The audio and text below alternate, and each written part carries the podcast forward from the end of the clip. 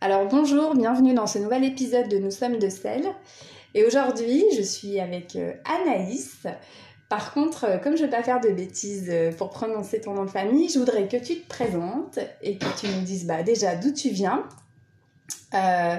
donc, petite précision, nous sommes à Lyon, dans une rue gourmande. Moi, je l'appelle comme ça parce que c'est là où il y a tous les restos sympas. Et je vous laisse donc, bah, Anaïs, présente-toi. Oui, merci Aurore, merci de, de ce moment ensemble. Euh, donc, bah, je m'appelle Anaïs Lebrec. Euh, je viens d'avoir 34 ans. Euh, je vis à Lyon actuellement, en effet, dans le centre-ville de Lyon. Et là, on, enregistre dans ma cuisine. Voilà. Peut-être que ça va être un fil conducteur, je ne sais pas. c'est vrai.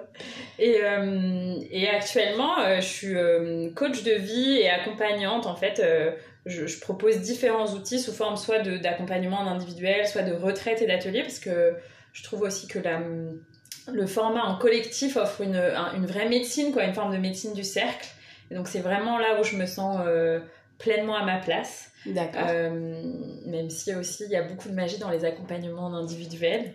Mhm. Euh, et en fait, ce que je partage, euh, le message que je partage dans, dans mes activités, c'est principalement de permettre d'autoriser les gens, de leur donner l'autorisation, de leur montrer que c'est possible de vivre depuis l'espace du cœur. Parce que moi, c'est ce qui a vraiment permis un déclic. Avant, j'étais euh, avocate d'affaires et je crois que j'avais fait ça ben, un peu pour...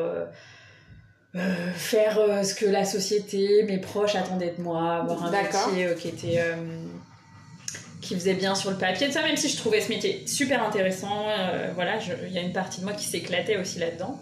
Mais il y a eu un moment où j'ai commencé à vraiment m'ennuyer. Et, euh, et puis, ben, du coup, la vie voilà, a fait que, avec cette phrase, avec ce déclic de, de me dire que j'avais le droit de choisir mes rêves, de choisir ce qui était euh, mes mhm. passions, etc., ben, je me suis autorisée à d'abord devenir enseignante de yoga, formatrice en, en aromathérapie, coach, et puis à animer des ateliers, des retraites. Et euh, voilà, ça s'est fait euh, spontanément, mais vraiment aujourd'hui, euh, je me, je, me, pose souvent cette question, quoi. Qu'est-ce que veut mon cœur? Qu'est-ce que dit mon cœur pour ce choix, etc. Et ça change le prise, quoi. On descend d'un étage et... C'est ça. Et les, fameux 30 cm entre le cerveau et, le cœur, hein, je crois que c'est ça. Du coup, bah, moi, ça m'intrigue et, et, pourquoi j'ai voulu aussi t'interviewer. Alors déjà, je t'ai rencontré grâce à Amandine, que j'avais interviewée bah, cette année. Et j'étais venue à un de tes cours de yoga euh, Kundalini, donc ça m'avait beaucoup plu. C'est vrai que j'ai pas euh, réitéré, mais on va, on va trouver euh, un moment pour le refaire. Et en fait, ce qui m'intrigue dans ton parcours, qu'est-ce qui fait, à quel moment, on a dû te la poser 100 fois, 1000 fois, mais en même temps, je trouve que c'est super inspirant. À quel moment, bah, déjà, on, on, a plus envie d'être avocate? Est-ce que tu veux en parler? Et euh, qu'est-ce qui a fait vraiment que tu t'es dit non là, euh, il faut que j'aille vers, euh, vers ma mission de vie en quelque sorte quoi? Ouais, il y, a eu trois moments un peu où la vie, je dis, m'a fait un petit croche-patte, ou m'a mis un petit panneau sans interdit, mais j'ai vraiment compris qu'au troisième. Ah, tu vois. Donc d'abord, au moment, quelques mois après que j'ai eu mon concours d'avocat, ma maman est décédée d'une longue maladie. Et ça a été un choc parce que même si elle était malade depuis longtemps, je m'étais pas du tout préparée psychologiquement à sa mort, qui a été euh, euh, très rapide. En fait, elle était à la maison et quelques jours après, c'était euh, voilà, il y a vraiment que quelques jours. et donc ça, j'ai mis du temps à intégrer, mais je crois que j'étais j'étais jeune, j'avais 25 ans, donc en fait, bon, le temps que je prenne l'ampleur le, du truc, que je me suis quand même fait accompagner assez rapidement. Ouais, j'imagine. Mais euh, voilà, c'était très doux. Puis j'étais voilà, j'étais en plein dans la fin de mes études. J'étais sur une autoroute pour commencer ma vie professionnelle. Et puis j'avais assez hâte de la commencer parce que j'ai quand même fait des longues études. Ouais, 25 ans. Voilà, euh, voilà, exactement. Donc mm. j'avais quand même hâte de, de, commencer ma vie professionnelle. Et la vie professionnelle d'avocate d'affaires à Paris est très très intense. Donc elle ne laisse pas beaucoup de temps pour se poser beaucoup beaucoup de questions. euh, Jusqu'à un burn-out, du coup. Où, euh, deuxième avertissement. Voilà, deuxième avertissement.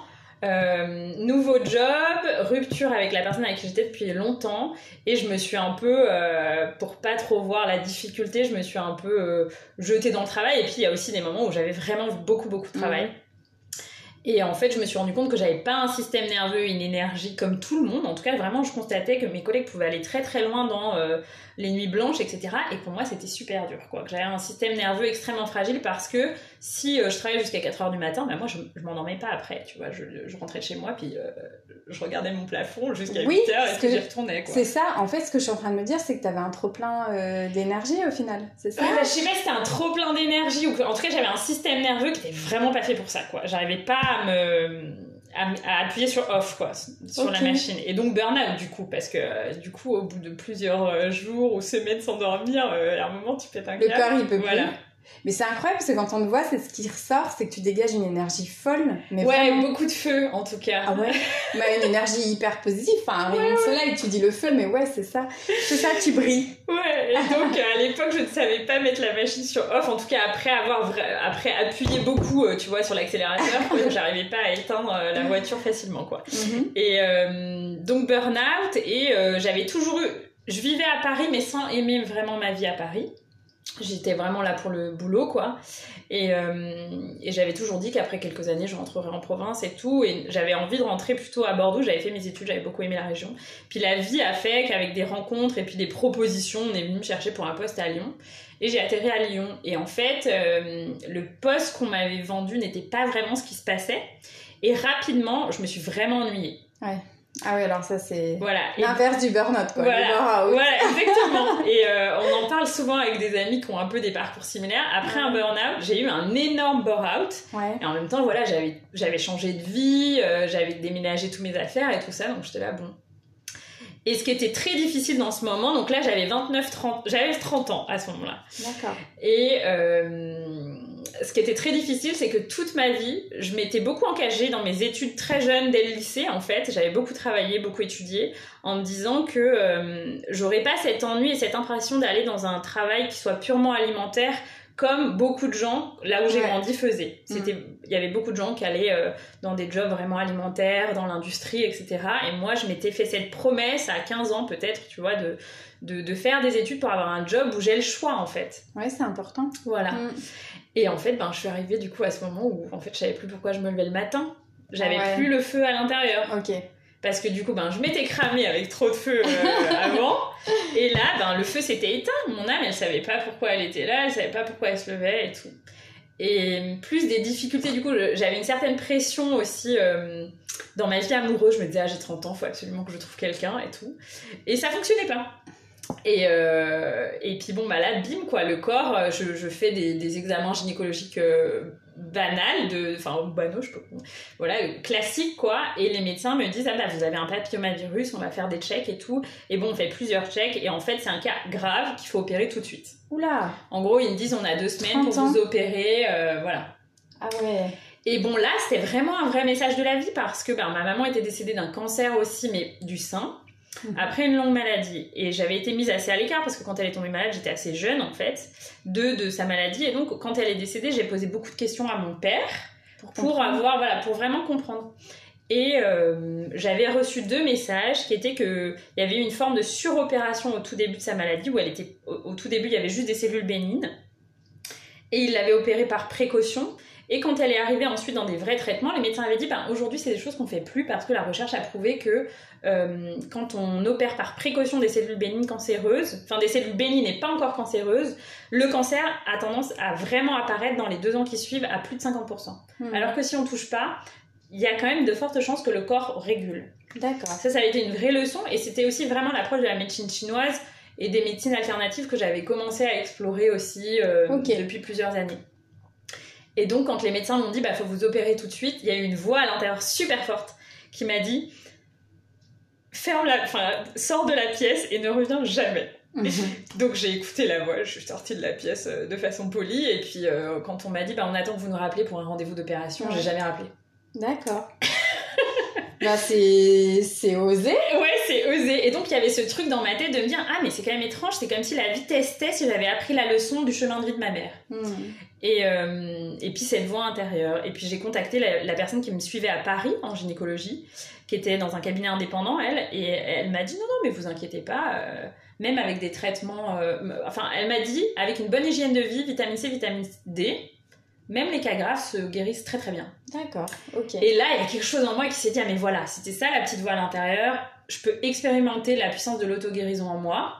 Mais ce qui a été très difficile, c'est que j'ai été très, très isolée parce que mes proches ne comprenaient pas cette décision et forcément, Quand on dit à quelqu'un, mm. euh, les médecins m'ont conseillé de m'opérer dans les 15 jours parce que ça peut être grave, ben les gens autour, cela, t'es complètement malade. Enfin, c'est, tu deviens kamikaze, quoi. Ouais. Mais c'était non négociable pour mon corps. Et Toi, tu savais en Ouais, tout cas. en fait, je savais pas comment mm. expliquer, mais c'était pas possible, quoi. Mm.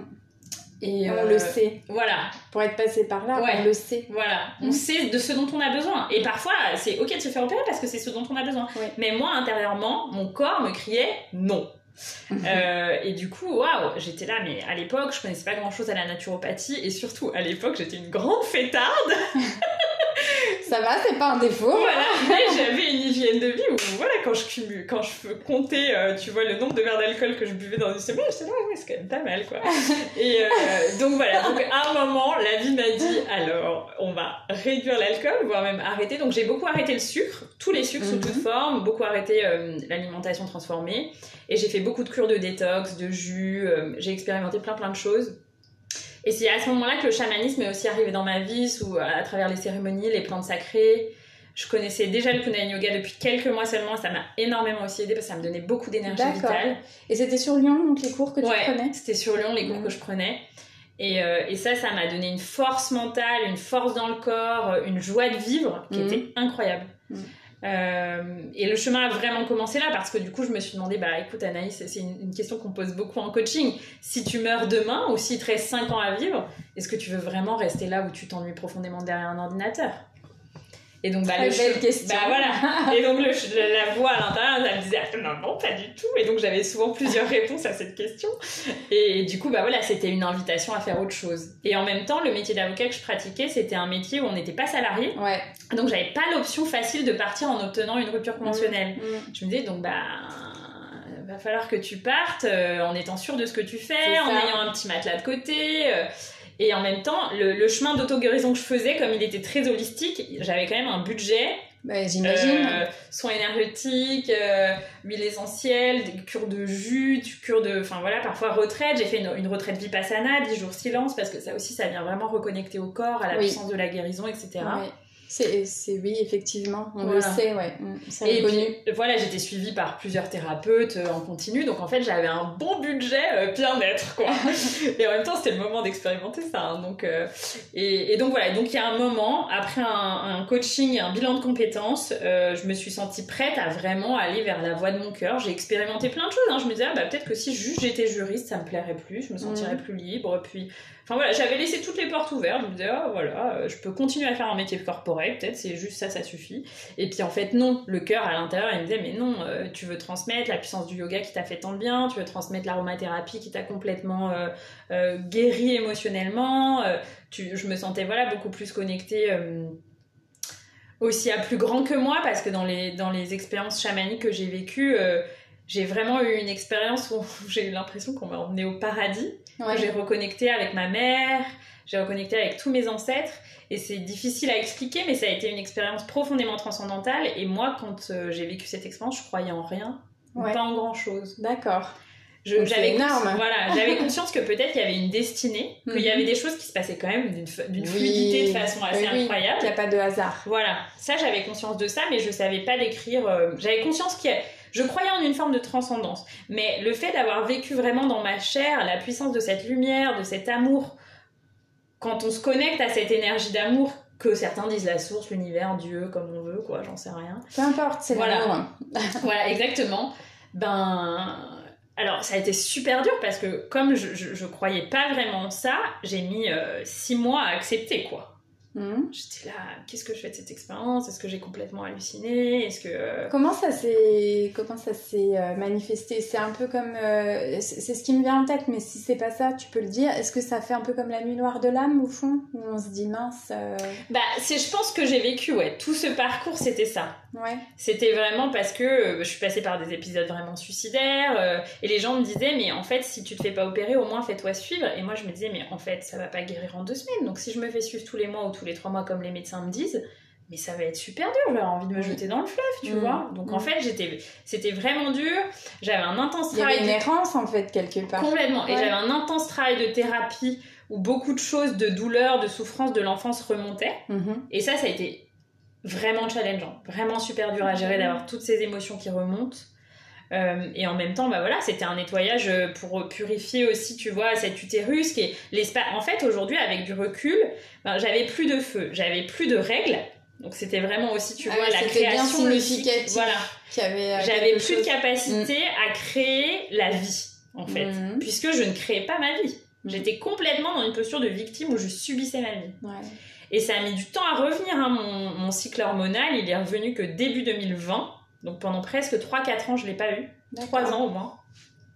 Mais, euh... Mais ça avait du sens, on a... t'as compris euh, voilà, bah, quel était le message en fait. J'ai compris qu'il fallait que je devienne pleinement créatrice de ma vie. Et qu'en fait, on ne peut pas être en vie en étant euh, à moitié comme ça, la mort derrière son ordinateur, quoi. Non, je vois ce que c'est. Voilà, on est là pour rallumer le feu, quoi. Tu vois. Et du coup, aujourd'hui, donc, es, tu es. Comment on pourrait te définir? Oui, bah, y a, Quel est le nom aussi de ton j'aime pas dire entreprise quelque part, mais si, c'est comme ça. Hein. ouais, complètement. entreprise, mais euh, comment ça s'appelle? Est-ce que tu peux nous en parler et nous dire dans les grandes lignes ce que tu fais maintenant? Yes, Je sais que tu fais beaucoup de choses. Ouais.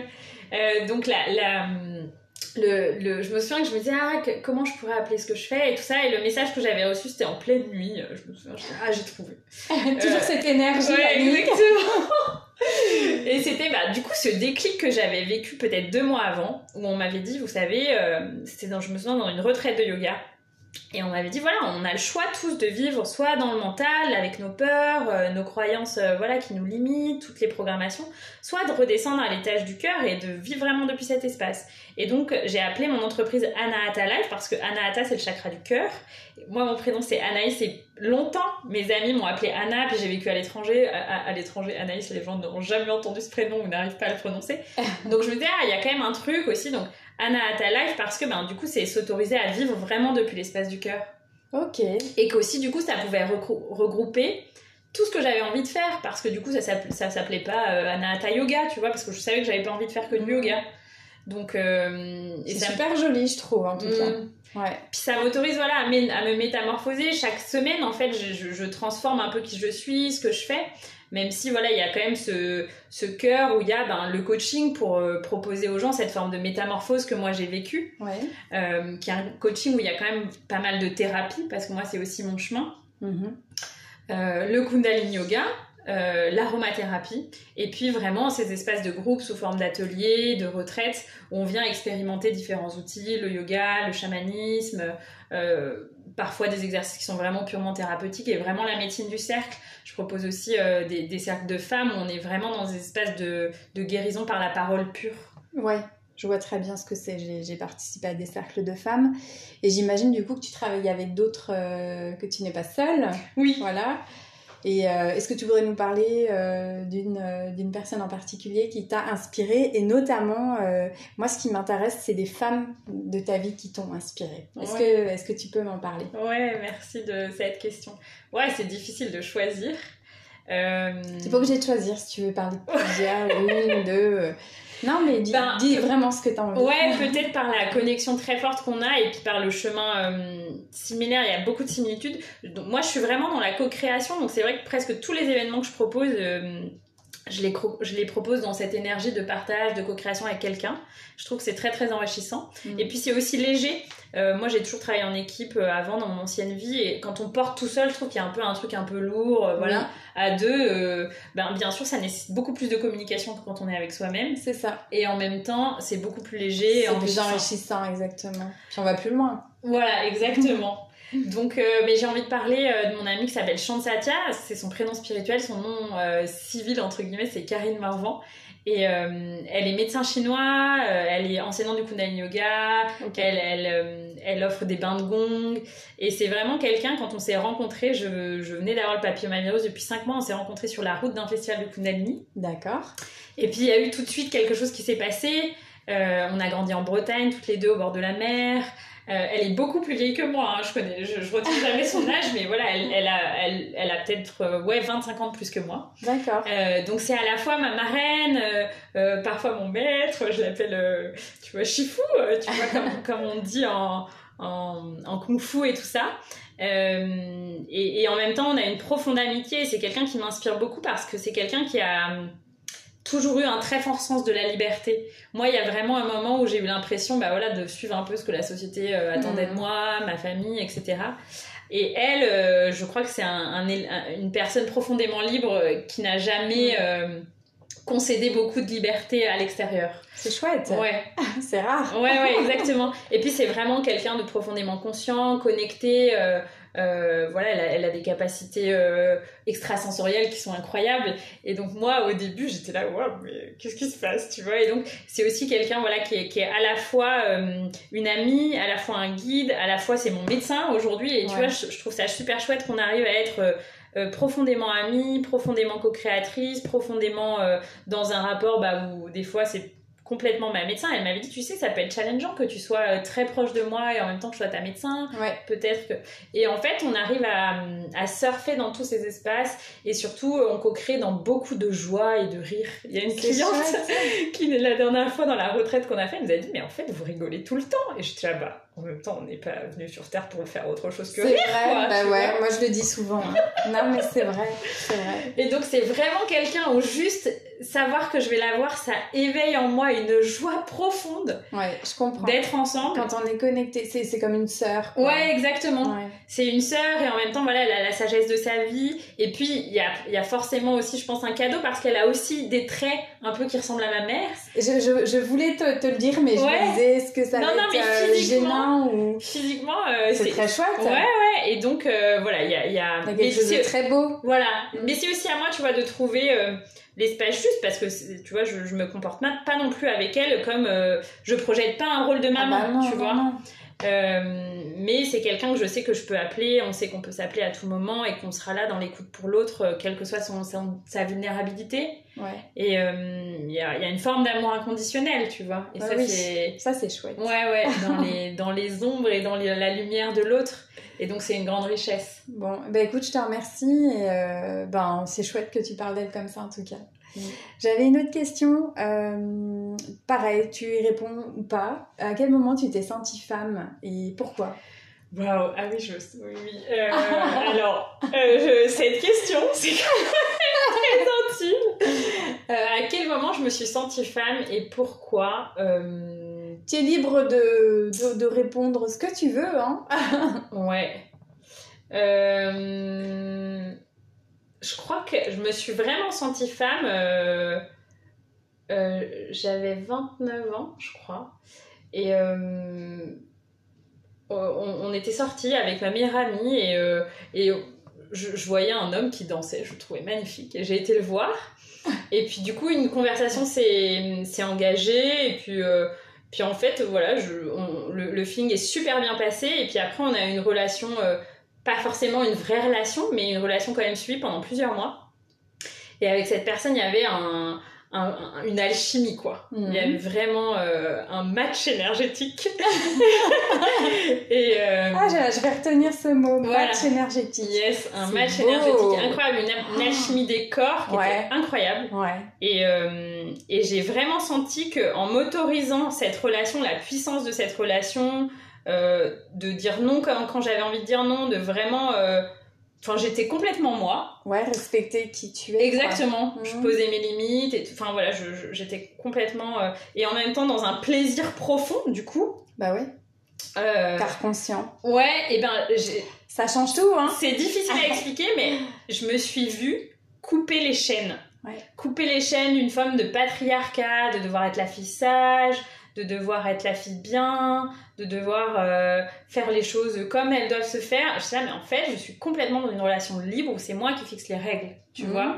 Peu importe comment, peu, peu importe si le monde dirait que c'est mal de faire ça, que non, non, non, je me sentais profondément libre et je me suis sentie profondément femme parce que j'étais vraiment aimée depuis cette posture où j'étais une femme et j'étais plus euh, euh, la personne qu'on attendait que je sois dans la séduction. Exactement. Je vois très euh, bien ce que tu veux dire. Ouais. La, femme qu'on attend euh, d'être, euh, soit dans la sexualisation, soit en fait, t'étais libre d'être toi. exactement, exactement. Et puis il y avait aussi un regard chez cette personne qui, qui me qui me disait euh, voilà que j'étais enfin qui me trouvait magnifique qui me trouvait extrêmement belle que il a raison voilà il, avait un regard envers moi où en même temps il a raison j'étais là je voyais pas ça en moi encore tu vois. Et donc euh, ça a vraiment ouvert un espace en moi. Et puis au-delà c'est quelqu'un qui a été presque mon premier coach parce que c'est quelqu'un qui m'a dit mais en fait si t'as ces rêves ce rêve euh, de, de, de, partager le yoga au bord de l'océan, peut-être avec du surf et tout, que je suis en train de réaliser là petit à petit. Et Ça ben, parle aussi. Voilà, et il me disait, ben, je veux dire, c'est pas, c'est pas, c'est pas là pour rester dans une boîte dans ta tête, quoi, tu vois. Et donc, voilà, je, ça a aussi été quelqu'un qui m'a transformée en tant que femme, mais aussi transformée en tant qu'âme, tu vois. Ouais, mais je trouve ça très très beau. Et euh, je dis souvent que les rencontres, qu'elles soient éphémères, en tout cas, moi, c'est, c'est ma vision de la vie qu'elle soit éphémère ou pas, moi aussi, j'ai une rencontre comme ça cette année qui m'a bouleversée. Je lui ai dit. Pour autant, on aurait pu penser aussi que c'était hors euh, convention à plein de niveaux. Et en vrai, il y a des personnes comme ça, c'est des messagers. Enfin, moi, je les vois comme des messagers et euh, je trouve ça très beau comme t'en parles. Et c'est ce que, enfin, je sais pas toi comment ça s'est passé avec cette personne, mais moi, je lui ai dit, tu resteras toujours dans mon cœur, peu importe ce qui s'est passé. Parce qu'en fait, il y a un déclic. Et c'est très beau ce que tu dis, parce que souvent, se sentir femme, le discours c'est souvent avoir un bébé, etc. Et en fait, on se rend compte que même quand on est maman, c'est pas ça qui nous rend femme, en fait, quoi. Donc, je, suis super heureuse que tu nous, que tu nous partages euh, cette histoire que je trouve absolument magnifique. Euh, merci. non, merci à toi. Ensuite, euh, pareil, une question bah, qui est banale, mais que j'aime beaucoup parce qu'elle est révélatrice aussi de ce qu'on est. Euh, quels sont des livres ou un livre en particulier qui t'a marqué, que tu aimerais euh, évoquer ou que tu lis en ce moment ou que tu conseillerais, euh, je sais pas alors c'est super, enfin c'est pas simple pour moi de répondre à cette question initialement parce que on m'a tellement fait lire à l'école, notamment pendant mes études, qu'à un moment j'ai été dégoûtée de lire. Mais avec maintenant le. Ça peut être le droit civil, voilà, exactement. le droit des affaires. Le droit constitutionnel. Vous avez un livre. J'imagine, c'est hyper passionnant. Exactement. Donc, euh, mais j'ai, bah, bien sûr, quand on choisit, et après qu'on est passionné par ce chemin de découverte de soi, mm. etc., il y a plein de livres qui, qui viennent sur le chemin. Euh, moi, qui m'a profondément marqué ces derniers mois, c'est justement un livre un peu en lien avec ce feu créateur, en même temps bah, sexuel, tu vois, en fait, tu crées euh, la vie mm. par cet espace, etc. Et euh, ça s'appelle, c'est un livre de Margot Anand, mhm. qui est une femme euh, tantrika, on dirait. Donc c'est une des premières femmes initiées au tantra euh, en France. Elle, elle, a, enfin, elle a un certain âge aujourd'hui, c'est vraiment un, maître, quoi. et son livre, elle a écrit plusieurs livres, mais le livre, moi, qui m'a marqué, c'est alors je crois que le titre exact, parce que en anglais il appelle même titre, le titre exact en français c'est À la conquête de l'orgasme divin. Et ah, j'en ai déjà entendu parler. Ouais. Et franchement, il est super facile à lire. Ah ouais. C'est plein de, c'est le chemin de sa vie. Donc mhm. c'est super intéressant. C'est comme une autobiographie. Elle, elle transmet des rituels, des pratiques. Mhm. Euh, et puis voilà, c'est léger. Il y a quand même un peu d'humour et tout ça.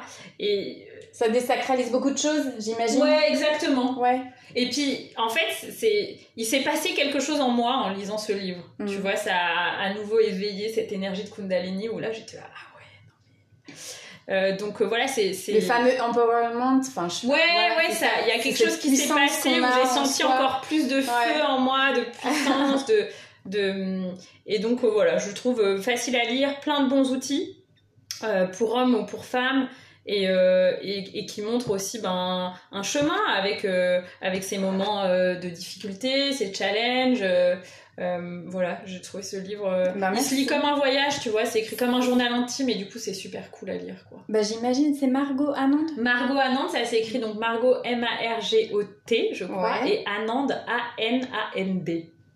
Ok, parfait. Ben merci pour ce partage. Euh, quand tu étais petite, est-ce qu'il y avait un héros ou une héroïne de BD ou de dessin animé euh, que tu kiffais Tu disais, je vais être pareil? Mais ça peut être un homme ou une femme. Hein. Euh et ben je moi je me sens toujours super connectée à Pocahontas. Alors maintenant je me dis ah ben c'est normal tu sais je suis là avec mon tambour je chante et tout. Et euh... ah je trouve ça génial. Je me suis toujours en plus je me ressens pas du tout tu vois. Mais je me suis toujours sentie euh, super connectée à Pocahontas peut-être pas physiquement mais je pense euh, tu dois lui ressembler ouais ouais ouais, ouais. Vraiment aussi, et puis dans ce... Connecté à la nature. Ouais, connecté à la nature, et puis aussi, euh, parce que c'est aussi un peu mon chemin, même si je les remercie, c'est que c'est quand même quelqu'un, enfin, dans, dans le dessin animé, on voit qu'elle choisit aussi l'amour et pas forcément sa famille. Oui. Et, euh, et moi, je sais que j'ai dû faire des choix, notamment ce choix de changement de vie, où j'ai pas du tout été soutenue par la, ma famille, mais je les comprends. Moi-même, j'aurais certainement fait comme eux. Euh, mais voilà, il y a, y a oui, aussi... tu t'es choisi. Voilà, exactement. Et donc, c'est aussi euh, s'autoriser à devenir pleinement adulte. Je le réalise vraiment maintenant. On est adulte aussi quand on est libre de choisir ce que l'on garde et ce que l'on garde pas de sa famille. Ouais, c'est vrai. Et pour moi, on peut, d'accord. voilà, on peut pas être en couple si on n'a pas fait ce tri du bon grain de livret. Merci. Euh, parce qu'on devient pleinement souverain. Du coup, on choisit Mhm. vraiment qui l'on est. Mhm. Euh, et la famille, ça donne des ressources, des talents, des choses extraordinaires, de l'amour. De euh, l'amour, oui. Voilà. Et ça donne aussi parfois ben, des choses où on n'est pas obligé de le garder. Des névroses. Voilà. euh, Et, euh, et donc voilà, je crois qu'il y avait aussi ça qui, me- qui me parlait. Et puis aussi, euh, moi, je me suis toujours sentie attirée vers des personnes qui sont très différentes de moi au plan Mhm. amoureux. Et il y a aussi ça dans cette, dans cette histoire, qu'elle est allée vers quelqu'un de complètement différent. et c'est c'est très enrichissant, même si c'est souvent très inconfortable. J'imagine. Oui, oui, je vois très bien aussi. bah écoute, merci. Moi, j'adore Pocahontas. Euh, Est-ce que tu aurais actuellement un objet euh, qui te symbolise ou, que, ou qui t'accompagne depuis toujours? Je sais pas. Est-ce que tu aurais euh, comme ça, si je te disais un objet qui peut être chez toi ou qui pourrait te symboliser? Waouh euh, Un objet qui pourrait me symboliser. Euh... Eh ben, ouais, si, quand même. Je, quand, euh, depuis que je suis toute petite, euh, je me sens profondément reliée à l'énergie des dauphins. Et donc, euh, bah, quand j'étais enfant, mes parents ils savaient que s'ils devaient me faire plaisir, ils pouvaient m'acheter une babiole avec un dauphin. J'étais trop contente. Et je me souviens qu'un jour, je sais plus, j'avais dû recevoir en cadeau un, un crayon papier avec un dauphin en haut. Mhm. Et j'ai toujours gardé ce petit dauphin euh, que tu peux poser partout sur un chevet, sur un bureau. Ouais. euh, et, et je l'emmène partout avec moi. Et c'est un peu mon animal totem que je peux transporter partout pour me souvenir que c'est vraiment mon animal médecine. Que les dauphins, à chaque fois que je fais un voyage, que je, je, je, je convoque ces, ces animaux, c'est vraiment une médecine pour moi. Et ils me rappellent cette énergie du jeu, tu Mhm. vois, cette énergie. Mais souvent, ils me disent, mais t'as oublié que t'es là pour jouer, mais viens jouer avec nous. Regarde comment ça s'amuse et tout. C'est trop chouette. Tu vois Et donc, je, je garde toujours ce, ce dauphin avec moi ou un, un- ou un autre objet, mais en dauphin, tu vois, en forme de dauphin, pour me souvenir de ça. Que, que je peux prendre la vie du côté du rire, de la légèreté, et que je peux toujours souvenir de m'amuser, soit seule, soit avec le groupe, tu vois, parce qu'ils ont ça aussi. Mais on est là pour rire en fait, et on l'oublie trop souvent. La joie, c'est l'émotion principale. Enfin, on est avec la joie en fait, et euh, je suis très contente que tu en parles aussi. Euh, donc, il me reste encore euh, deux questions.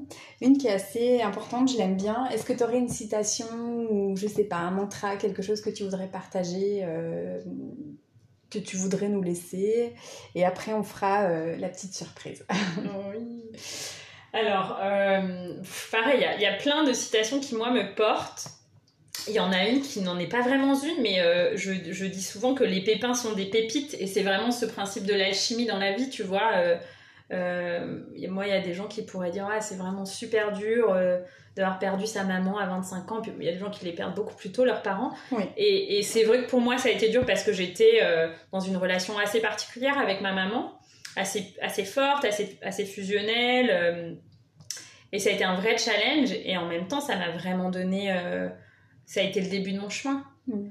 De par les messages que, que mon père m'a transmis quand elle est décédée sur le pourquoi de la maladie, ça ça m'a vraiment incité à, à comprendre le sens, le corps, le, le, le- ouais, en fait, et aussi la puissance du, de l'esprit, tu vois. Mm. Euh, donc, euh, le burn-out, pareil, ça m'a juste invité à me dire, bah, est-ce que tu as vraiment envie de rester vivre à Paris, cette ville que tu jamais aimée, en fait? Bon, Voilà, tu vois. En fait, dans toutes les difficultés, il y a tellement de richesses, tellement de cadeaux, et on le voit, enfin, souvent, on est tellement la tête dans le guidon qu'on le voit pas. Bah, parfois, il, suffit d'avoir ces fameux Voilà, euh, accidents de la vie pour, euh, pour se dire non, mais attends, c'est juste magique en. Exactement. Et, euh, et donc, ouais, la sagesse de la vie, quoi. Les pépins, ça sont des pépites, c'est un peu pour ça, quoi. C'est pour se rappeler que même si on a l'impression d'être en galère sur le moment, il y a tellement de trucs magiques derrière que. Ouais. Mais t'en es le bon exemple, c'est chouette en tout mm. cas. Et euh, du coup, je sais pas si tu veux en parler, je pense qu'on a. Enfin, moi j'ai une envie aussi de partir à l'océan, c'est un secret pour personne. Et là, mm. du coup, je crois que tu as un projet. Tu veux en parler un tout petit peu Oui. Avant qu'on fasse la surprise? Ouais, avec joie. Oui, oui, euh, ben justement, tu vois, moi, il y, a profondément cette énergie de dauphin. Euh, je dis souvent aux gens que moi, je me sens une âme de sirène, tu vois. Bah oui. Et donc. Mais pourquoi pas, hein voilà. En même temps, t'es jolie, les cheveux longs, frisés, ouais, ça va bien. Euh, de la sirène, mais. Je me sens vraiment une âme de sirène et depuis très jeune, tu vois. En fait, quand je demande euh, dans ma famille, est-ce que vous, enfin, qu'est-ce que vous vous souvenez de moi enfant, on me dit, bah, juste, t'aimais trop être dans l'eau. Être dans l'eau, ouais. Voilà. Mhm. Et. Et c'est quelque chose que j'ai profondément pas écouté du coup en vivant à Paris ou en vivant à Lyon, que j'avais vraiment besoin d'être au bord de l'océan. On est loin de l'eau, ouais. et, euh, et donc là, ben, j'appelais euh, depuis, depuis plusieurs années et intensément depuis un an euh, à la création d'un lieu que je voulais au service de la communauté que je créais, etc. Et puis, euh, dans les... il y a eu des rebondissements, et puis il y a ce, ce, projet qui est arrivé comme ça, tombé du ciel, juste en répondant à un coup de fil. Euh, je, je, méditais parce que je voyais que mon projet n'avançait pas. Je méditais au bord de la Saône, et puis je sors de ma méditation, et l'univers me dit euh, les Landes. Et j'étais là, ouais, d'accord, je n'ai jamais été passionnée par cette région, quoi, tu vois, même si je connaissais, etc. Et puis une heure après, je reçois un coup de fil et on me dit, euh, des personnes avec qui j'étais en contact qui me disent écoute on va visiter des premiers lieux là ce week-end est-ce que tu viens? J'y suis allée et la dernière visite alors qu'initialement c'était plutôt un projet d'achat la dernière visite c'est un lieu à louer mais qui est d'une beauté. Genre notre cœur quand on rentre notre cœur nous dit oui mmh. et, euh, et, et, voilà ça s'est fait presque comme un tapis rouge quoi et du coup, on a signé quelques semaines après. Donc, on a ouvert ce lieu qui s'appelle l'Apibal Arc-en-Ciel, qui est situé entre Dax et Bayonne. Ok. À Sainte-Marie de Gosse, très exactement. je suis allée voir, tu m'as envoyé le lien. et, euh, et c'est un lieu magnifique, avec un jardin tropical, une piscine. Il y a la rivière juste devant, une grande maison, euh, une grande salle de pratique. Euh, et Vous donc, êtes plusieurs à partir? Exactement, on a co-créé ce projet à quatre, deux mhm. hommes, deux femmes. Euh, et puis il y a, d'autres personnes qui se connectent en fait en constellation autour, euh, qui se sont connectées au projet et qui nous soutiennent aussi. Et, euh, et donc voilà, en fait, on, propose des retraites, des stages, des formations. C'est un lieu d'ailleurs qui est ouvert aussi s'il y a des personnes qui veulent organiser leurs propres mhm. événements de groupe sur place. Et puis surtout, ce qui nous tenait à cœur, c'est qu'à chaque grand temps de changement de saison, qui sont des grands rendez-vous au plan énergétique cosmique. Tout à fait. on est en plein dedans. Euh, voilà. Euh, on propose des, des, retraites sur donation. En fait, on propose des rassemblements communautaires pour nous permettre de bah, connecter à cet esprit de tribu. Mm. Euh, et donc voilà, ça ce sera à chaque rendez-vous de saison. Il y en a un là du, du 25 au 30 septembre. Mm-hmm. et donc les personnes, si elles sont intéressées, elles peuvent aller voir le site La Pibale Arc-en-Ciel ou sur notre page Facebook, notre Instagram, taper la même chose et les infos y sont, on peut s'y rencontrer.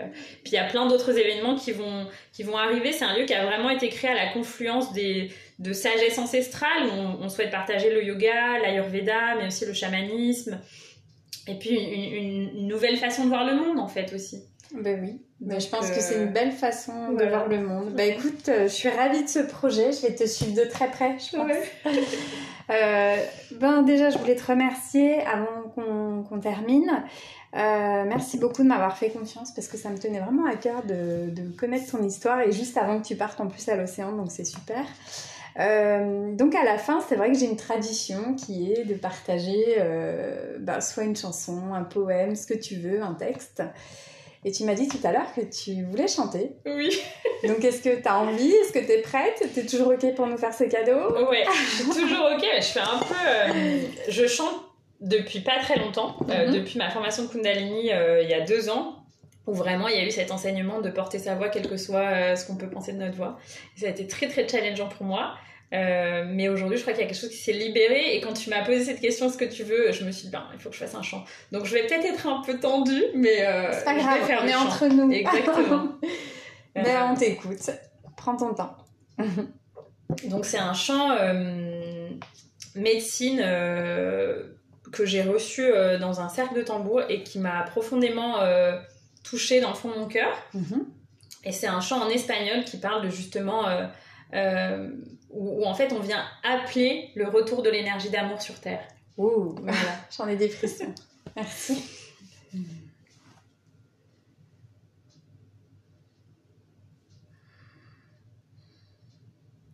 Amor, amor, hay que volver a la tierra. Amor, amor, hay que volver a la tierra con las raíces y los ancestros. Amor, amor, hay que volver a la tierra.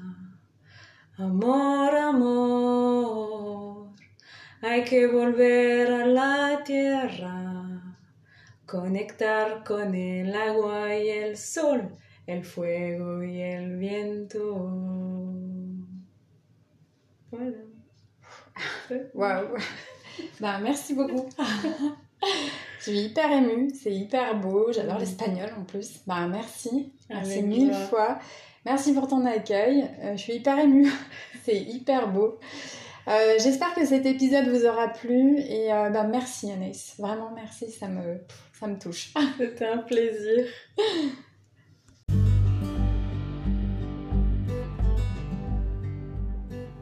Bonjour, donc aujourd'hui j'ai reçu Anaïs pour ce nouvel épisode de Nous sommes de sel. C'était une très jolie rencontre. Euh, Anaïs a compris que de mettre le feu à son cœur allait lui redonner beaucoup d'espoir et lui offrir un chemin de vie à son image. J'ai été très émue euh, de faire cet épisode. Je crois que les rencontres ne sont vraiment pas liées au hasard. Vous allez sûrement comprendre pourquoi. Je vous souhaite une très belle écoute. N'hésitez pas à me laisser en commentaire. Et je voudrais juste euh, finir en, vous proposant de vous rapprocher le plus de votre cœur pour tout ce que vous faites. Euh, je crois que c'est le chemin le plus court pour, euh, pour arriver à une vie plus douce et plus en adéquation avec qui l'on est profondément. Belle écoute